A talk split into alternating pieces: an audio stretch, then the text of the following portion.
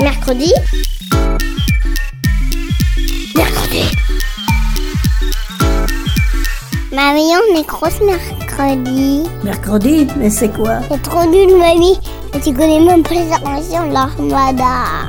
Ben explique-moi alors. L'armada, c'est trop bien. C'est des gens qui font des spectacles de musique, de grands pour les enfants. L'armada, oui, mais mercredi. Une émission de grands pour les enfants.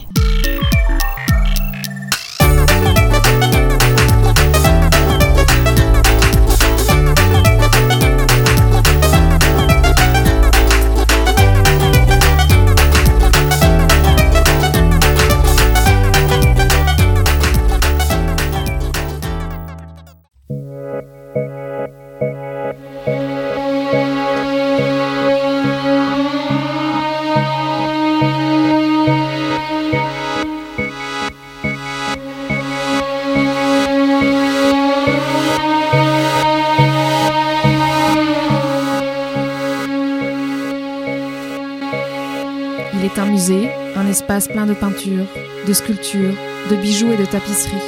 Un endroit où l'esprit vit et ga- vagabonde à sa guise, un lieu qui nous emplit et qui nous transmet le monde.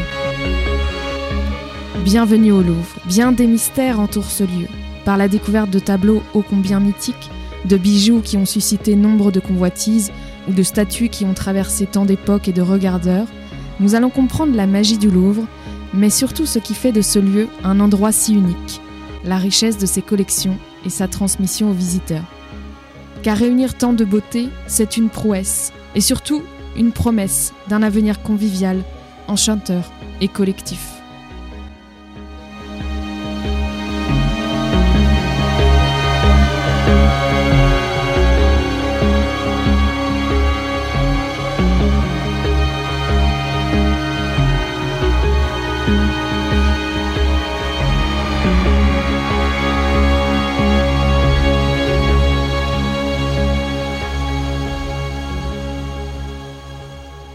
Les collections du musée du Louvre rassemblent plus de 480 000 œuvres et objets appartenant aux collections nationales, inscrits sur les inventaires des huit départements.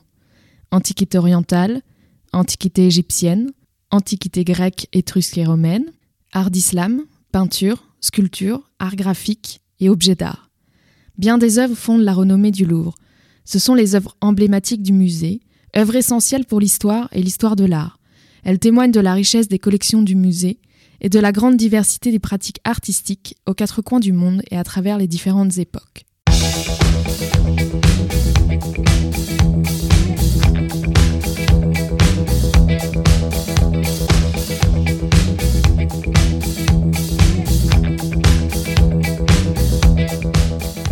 La liberté guidant le peuple.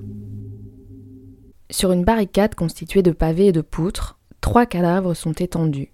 Une femme armée, coiffée d'un boget phrygien, s'élance en direction du spectateur. Elle brandit le drapeau tricolore qui se détache sur un fond de fumée blanche et constitue le sommet de cette composition pyramidale. Au second plan et autour d'elle, des hommes du peuple en armes la suivent, déterminés. Derrière eux, une foule compacte semble réunir des centaines d'insurgés, parmi lesquels un étudiant coiffé d'un bicorne. À droite, en contrebas, des tours de la cathédrale Notre-Dame et une poutre qui porte la signature du peintre et la date d'exécution du tableau. Eugène Delacroix, 1830. Associé dans l'inconscient collectif à l'idée de république, ce tableau célèbre en réalité la révolution de 1830 et l'avènement de la monarchie de juillet. Il se réfère au second jour des combats, le 28 juillet, moment clé où les insurgés l'emportent sur les soldats du roi Charles X. S'il n'est pas un franc révolutionnaire, l'artiste et son tempérament romantique fait qu'il se laisse emporter par les événements très forts de l'époque. Pas toujours d'accord avec la politique en vigueur, il peint ce tableau pour célébrer la force du peuple. Il écrit même à son frère lorsqu'il réalise ce tableau que s'il n'a pas vaincu pour la patrie, au moins il va peindre pour elle. Plutôt que de représenter un épisode historique de la Révolution de 1830, il choisit d'en faire une représentation allégorique et symbolique. En effet, chaque personnage vient représenter le peuple et la force de la République. Ce tableau appartient au courant du romantisme en peinture. C'est un mouvement artistique. Il apparaît en France au XIXe siècle et se diffuse dans de nombreux arts comme la peinture, la poésie, avec les poètes Lamartine ou encore Victor Hugo, la musique, avec Berlioz. Le but de la romantique est de créer des émotions chez le spectateur, le regardeur, de parler ainsi à leurs sentiments.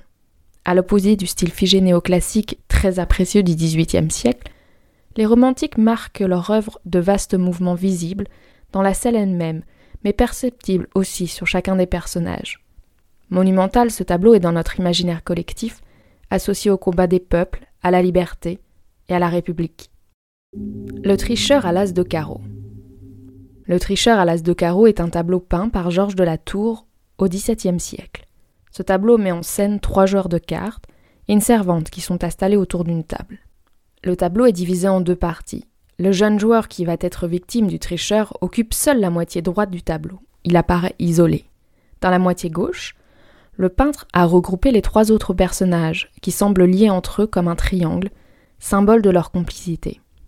À l'extrême gauche du tableau, le personnage du tricheur apparaît dans l'ombre, pour ne pas se faire remarquer.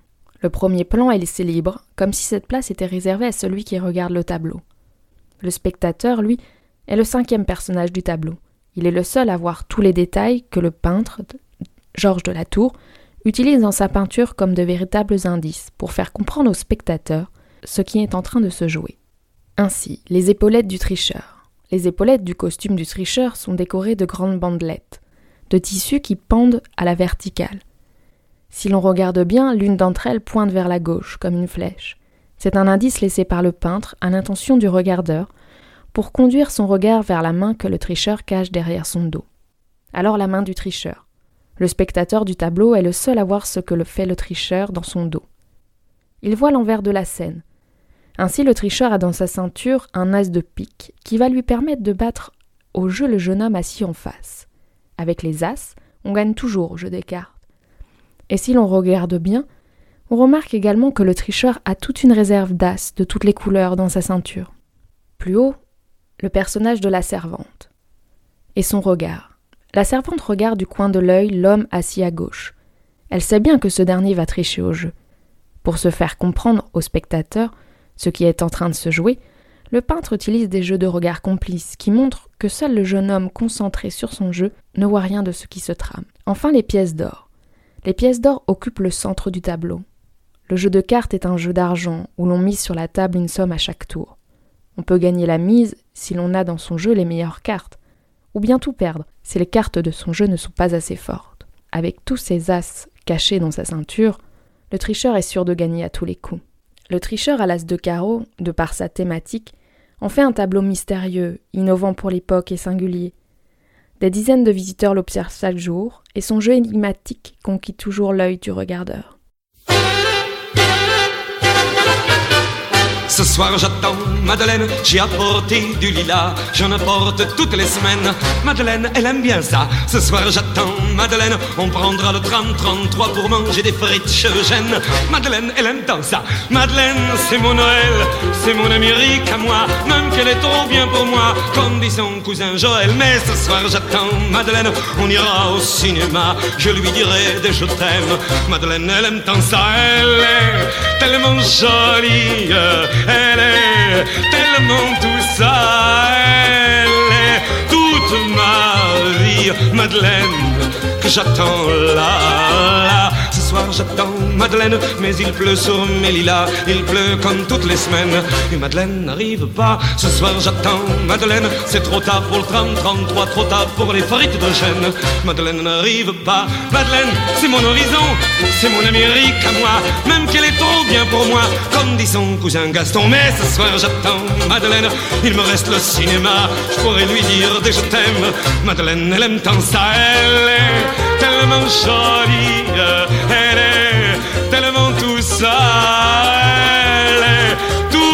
Ma vie. Madeleine qui n'arrive pas. Ce soir, j'attendais Madeleine, mais j'ai jeté mes lilas. Je les ai jetés comme toutes les semaines. Madeleine ne viendra pas. Ce soir, j'attendais Madeleine, c'est fichu pour le cinéma. Je reste avec mes je t'aime. Madeleine ne viendra pas. Madeleine, c'est mon espoir. C'est mon Amérique à moi, mais sûr qu'elle est trop bien pour moi. Comme dit son cousin Gaspard. Ce soir, j'attendais Madeleine. Tiens, le dernier drame s'en va. On doit fermer chez Eugène. Madeleine ne viendra pas. Elle est. Elle est pourtant tellement jolie. Elle est pourtant tellement tout ça, elle est pourtant toute ma vie, Madeleine, qui ne viendra pas.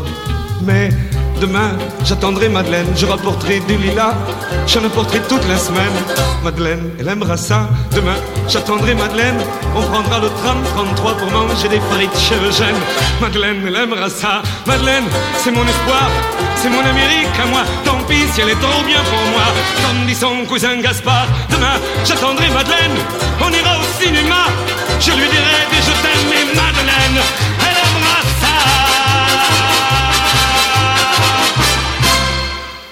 La victoire de Samothrace. Chef-d'œuvre incontesté de la culture grecque et monument naval impressionnant, la victoire de Samothrace est une œuvre exceptionnelle, même si l'absence de signature et de dédicace empêche de connaître son auteur et les circonstances de sa réalisation. La victoire a été découverte en 1863 par Charles Champoiseau, diplomate français et archéologue amateur en poste depuis 1862 à Andrinople lors des fouilles archéologiques qu'il mène sur l'île de Samothrace, au nord de la mer Égée, où les ruines d'un sanctuaire antique sont visibles. La statue est conservée jusqu'à la ceinture. La partie droite du buste et de nombreux fragments de draperie et de plumes épars forment un véritable puzzle. Champoiseau est ébloui par le travail de la draperie. Il dira même C'est un véritable travail, c'est une véritable mousseline de marbre, collée par le vent sur des chairs vivantes. La statue est employée au musée du Louvre où elle est exposée sans être complétée. Mais l'histoire de cette statue n'est pas finie. Ainsi, en 1873, des archéologues autrichiens comprennent que les énormes blocs de marbre retrouvés à côté de la sculpture constituent sa base, en forme de proue de navire. Champoiseau revient alors à Samothrace les récupérer et les envoie au Louvre. La tête reste introuvable, comme les bras et les pieds, mais la main droite est découverte en 1950 par des archéologues américains est mise en dépôt au musée du Louvre.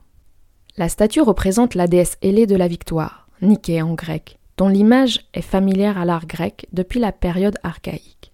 Généralement représentée en vol, elle couronne les vainqueurs d'une compétition sportive ou d'une bataille. Ici, le sculpteur a relevé un défi particulièrement audacieux, donner une impression de mouvement et de légèreté à une statue de près de 3 mètres de haut et pesant plus de 2 tonnes. La déesse, les ailes déployées, se pose sur la proue d'un bateau, on appuie sur sa jambe droite, formant une solide ligne verticale, prolongée par le buste. Le bras droit été levé dans un geste de salut, le bras gauche abaissé. La figure se tourne légèrement sur la gauche, si bien que le meilleur point de vue pour l'observer se situe à droite. La jambe levée forme une grande ligne oblique qui donne tout son élan à la composition. Le sculpteur a accentué ce dynamisme en déployant une extraordinaire virtuosité dans le traitement de la draperie. La déesse porte une fine tunique de lin, plaquée par le vent sur son corps, dévoilant le modelé du ventre, dans un effet de la draperie mouillée, apprécié par les Grecs depuis le Parthénon. Un manteau de laine plus épais, simplement drapé, sans ceinture, glisse, et n'est maintenu que sur la hanche et la jambe droite par le vent. Il forme de grands plis profondément creusés entre les jambes qui soulignent le mouvement vers l'avant. Le pan qui flotte à l'arrière prolonge la silhouette et constitue un contrepoint aux ailes. La bataille de Samothrace, sans visage, est paradoxalement l'une des statues les plus vivantes de l'art mondial. La finesse de son drapé et sa posture ailée sur son bateau est exceptionnelle. Jamais on ne se lasse de sa beauté. Le panneau de revêtement à la joute poétique Il nous faut à présent boire un vin capiteux, car le parfum des outres vient des eaux lieux. L'air est plein de cris et la terre s'émeut, content celui qui boit et s'en trouve heureux. Il a l'argent, pain, fruits confiés à discrétion, il a assez de moyens pour égorger un mouton. Quant à moi, je n'ai rien de ces richesses, il faut qu'une main me donne ses largesses. Le verger prospère sous les fonds de raison, la montagne dispose de tulipes à profusion. Dans le jardin, le rossignol gémit et pleure, ses tristes plaintes font prospérer les fleurs. Il ne s'endort jamais dans l'obscure nuit, les roses oscillent sous le vent et la pluie. Je vois du nuage sortir la brise et la rosée, sans savoir pourquoi le narcisse est attristé. Le rossignol sourit et se moque des deux quand il se pose sur la rose et chante un peu. Écrit le poète persan Abdul Ikassim Mansour ibn Hassan al-Toussi, surnommé Ferdowski, vers 940.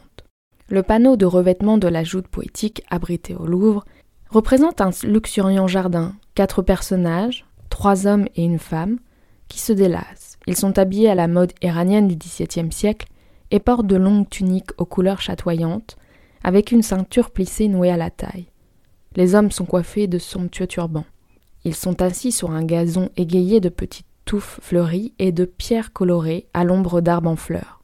Devant eux sont posés un plat rempli de coins et de grenades, ainsi qu'une carafe de vin. En attendant de consommer cette collation au centre de la composition, deux des hommes, agenouillés, se font face. Ils semblent s'affronter verbalement. Celui qui est à gauche porte un manteau bleu à la décoration de fleurettes stylisées en jaune. Il est assis sur les talons, dans une pose déférente, et récite un poème. Le personnage qui lui fait face, son pendant en négatif, est vêtu d'une tunique jaune à décoration de fleurettes stylisées en bleu. Il tient d'une main un cahier d'olonglon, utilisé pour calligraphier la poésie, et trempe de l'autre un roseau taillé en pointe dans un encrier.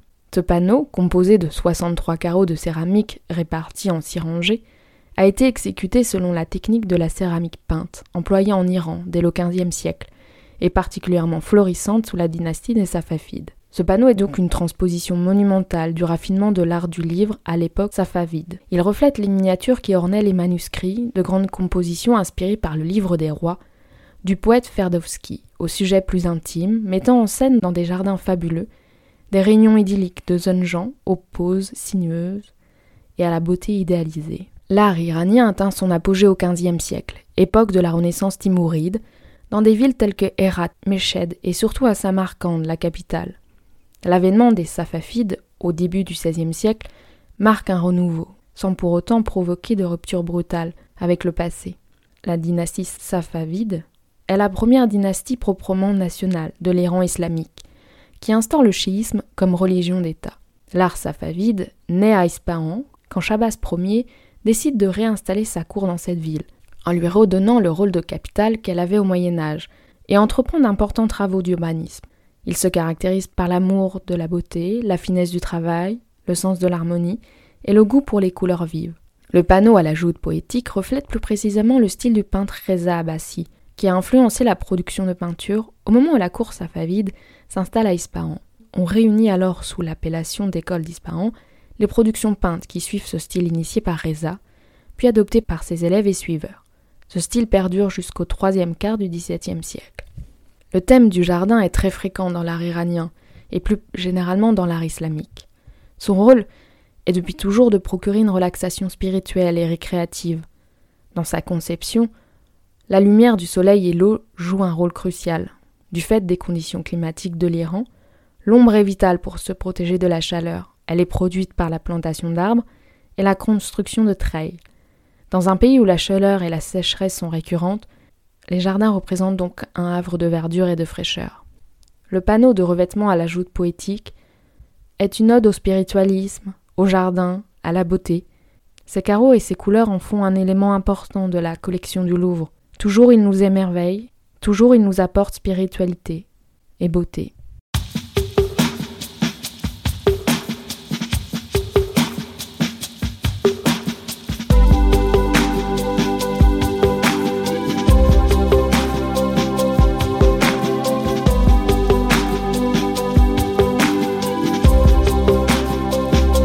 Je me sens pas beau quand tu marches, tu marches vers moi.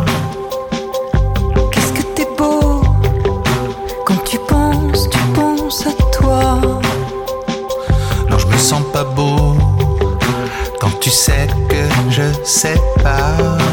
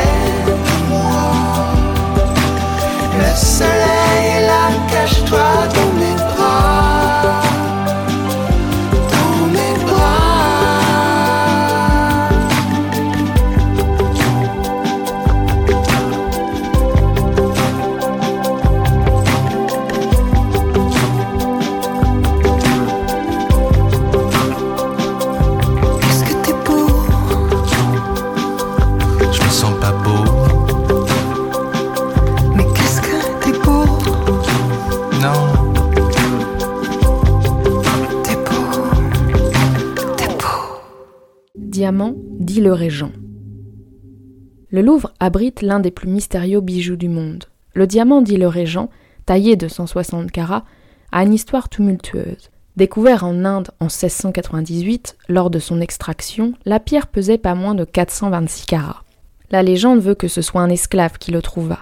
Thomas Pitt, gouverneur anglais de Madras en Inde, en fait l'acquisition pour 20 400 livres.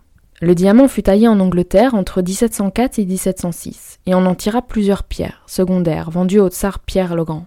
Profitant de la prospérité économique née du système de John Law pendant la régence en France, Philippe d'Orléans, régent de 1715 à 1723, convainquit le conseil de régence d'acheter le diamant le 6 juin 1717. Au moment de son acquisition, le régent surpassait tous les autres diamants alors connus en Occident, puis, dès 1719, il avait déjà pris le triple de sa valeur d'achat. Le régent surpassait en beauté et en poids tous les diamants, jusqu'alors connus. Le diamant, dit le régent, fut porté pour la première fois par Louis XV lors de la réception de l'ambassade de Turquie en 1721. Il fut ensuite provisoirement serti sur la couronne du sacre de Louis XV, le 25 octobre 1722. Peu après son mariage avec Marie Lesinska, le 5 septembre 1725, le roi commença à porter le diamant sur son chapeau, habitude qu'il conserva jusqu'à la fin de son règne. Pour le sacre de Louis XVI, le 11 juin 1775, on réalisa une nouvelle couronne, semblable à celle de Louis XV et ornée du régent en face frontale. Tout comme son grand-père, Louis XVI arbora le diamant sur son chapeau. Volé en 1792, puis retrouvé en 1793, caché dans une charpente, il fut mis plusieurs fois en gage par le directoire, puis le consulat, avant d'être définitivement récupéré par Napoléon Bonaparte en 1801. Il fut alors utilisé pour embellir l'épée du premier consul, réalisée par les orfèvres Obio, Boutet et Nito. En 1812, le régent devient l'un des ornements du glaive de l'empereur Napoléon Ier, réalisé par Nito. Suivant les changements du régime, il fut serti sur les couronnes de Louis XVIII, Charles X et Napoléon III, sur le diadème grec de l'impératrice Eugénie. Aujourd'hui encore, il est considéré comme le plus beau diamant du monde par sa pureté et la qualité de sa taille. La taille, qui fut réalisée par un joaillier du nom de Harris, correspond à l'aboutissement d'une technique, peut-être née à Venise au début du XVIIe siècle, dite la taille en brillant. Ce procédé permet d'obtenir des angles qui, formés par les facettes, sont parfaits et donnent à la lumière une intensité et un scintillement incomparables. Exposé au Louvre, aujourd'hui dans la galerie d'Apollon, le hiamant du régent brille visiteurs, de ses mille facettes.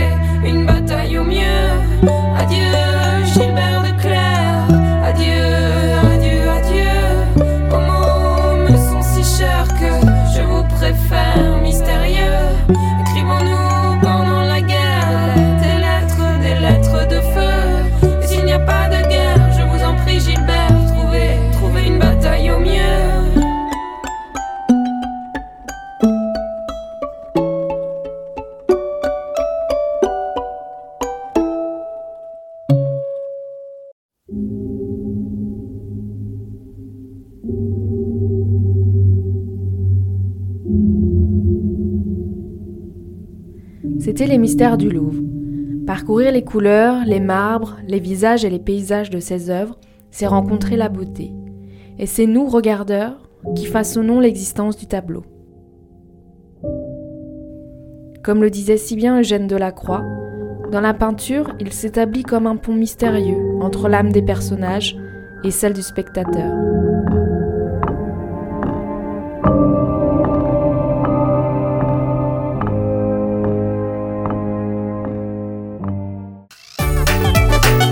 mercredi.